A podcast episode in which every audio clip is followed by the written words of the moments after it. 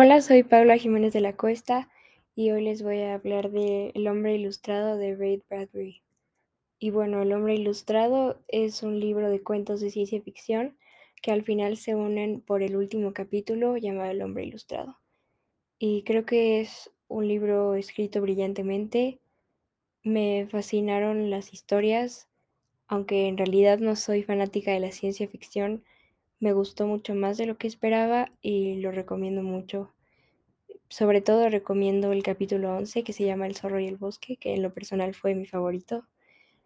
Y bueno, creo que este libro tiene de todo, o sea, en tecnología, en, tiene realidad aumentada y también tiene viajes en el espacio y una sociedad futurística distópica que me encanta. Creo que le dio mucha vida a los personajes y sobre todo creo que hay un poco de todo y para todos. Entonces lo recomiendo mucho. Y bueno, voy a hablar del segundo capítulo llamado Caleidoscopio. Y bueno, este segundo capítulo eh, nos enseña, nos dibuja a unos personajes astronautas que están en un viaje en el espacio y estalla su nave en medio del espacio. Entonces, la mayor parte del cuento, los personajes están perdidos en la oscuridad y la inmensidad del espacio, sabiendo que no hay nada que puedan hacer para salvarse y que solo les queda esperar su final.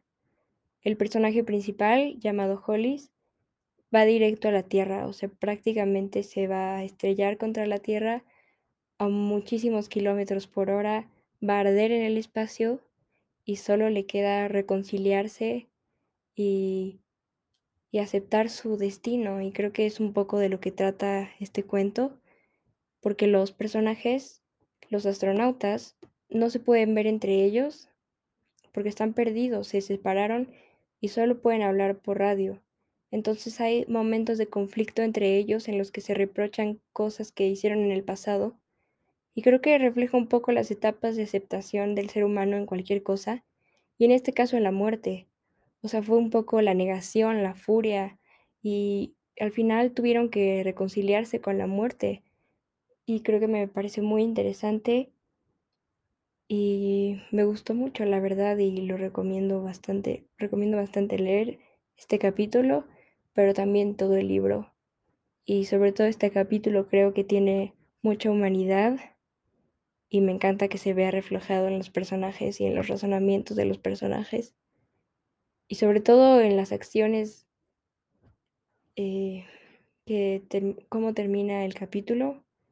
Resulta que Hollis, en efecto, sí fue a parar a la Tierra a muchos kilómetros por hora ardiendo en el espacio, como se planteó desde el principio, pero creo que le dieron un final muy, muy tierno a pesar de todo porque se veía como una estrella fugaz, lo cual me pareció bastante tierno aunque no soy mucho de finales felices, pero, pero lo acepté y, y sí, eso es todo y muchas gracias.